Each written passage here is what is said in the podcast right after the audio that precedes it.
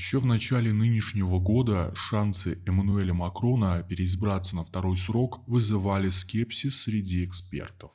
Инициированные им экономические реформы не привели к росту благосостояния французов, а внешнеполитическая активность обернулась серией тяжелых и болезненных неудач, среди которых на первом месте создание блока «Аукус» и разрыв многомиллиардных военных контрактов с Австралией.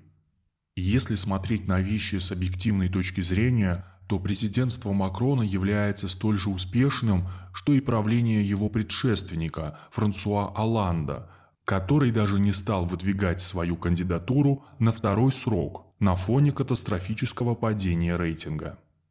Однако, в отличие от Оланда, репутация которого все время находилась под ударом из-за имиджевых потерь и скандалов, Макрон является непревзойденным гением собственного пиара. И сегодня результаты социологических опросов, согласно которым Макрон с огромным отрывом лидирует в президентской гонке, говорят сами за себя.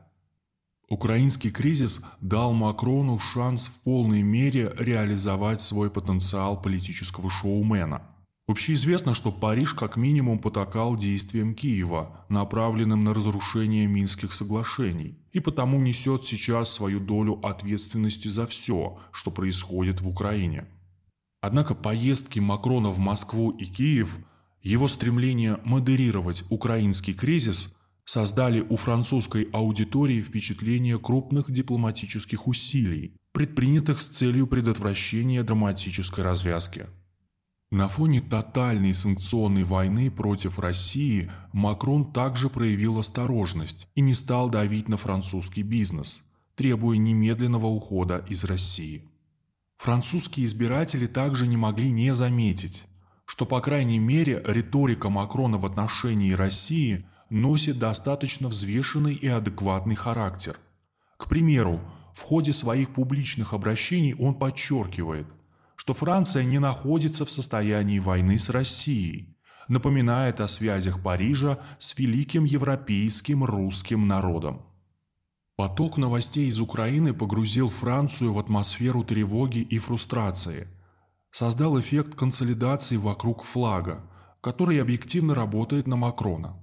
В этой ситуации ему удается получить максимальный пропагандистский эффект от разного рода публичных политических жестов – в том числе и достаточно двухсмысленных.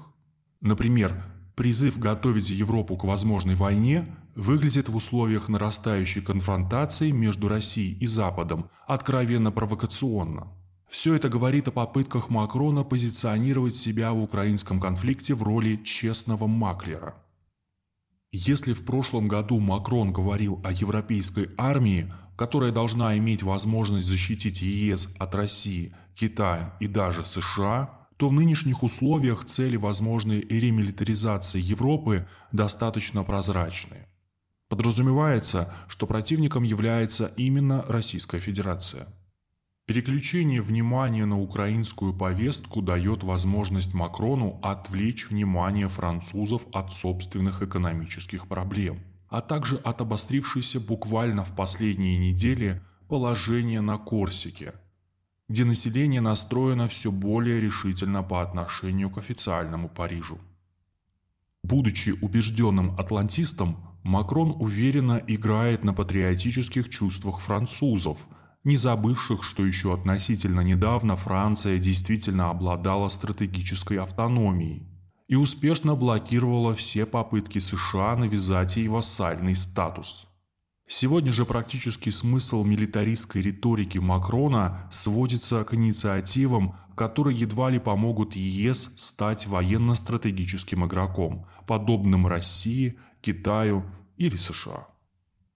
Не лишено оснований предположения, что реальным геополитическим конкурентом Франции, находящимся с ним в одной весовой категории, является современная Турция – последние годы президент Турции Реджеп Таип Эрдоган успешно выдавливает французов из их традиционных сфер влияния при полной беспомощности со стороны Парижа. Поэтому в контексте европейских оборонительных инициатив Макрона речь может идти лишь о попытке создать альтернативу Турции на Средиземноморском фланге с чем Франция в настоящее время явно не справляется. Надо сказать, что какие-то ограниченные возможности привлечь к этому проекту Италию и особенно Грецию у Макрона имеются. Вероятно, создание антитурецких оборонных союзов в Южной Европе – это максимум того, во что могут вылиться громкие заявления французского президента. Нет оснований сомневаться в том, что Макрон победит на предстоящих в апреле выборах президента Франции и продолжит свой в целом проатлантический курс, разбавленный примирительно-нейтральной риторикой по отношению к России.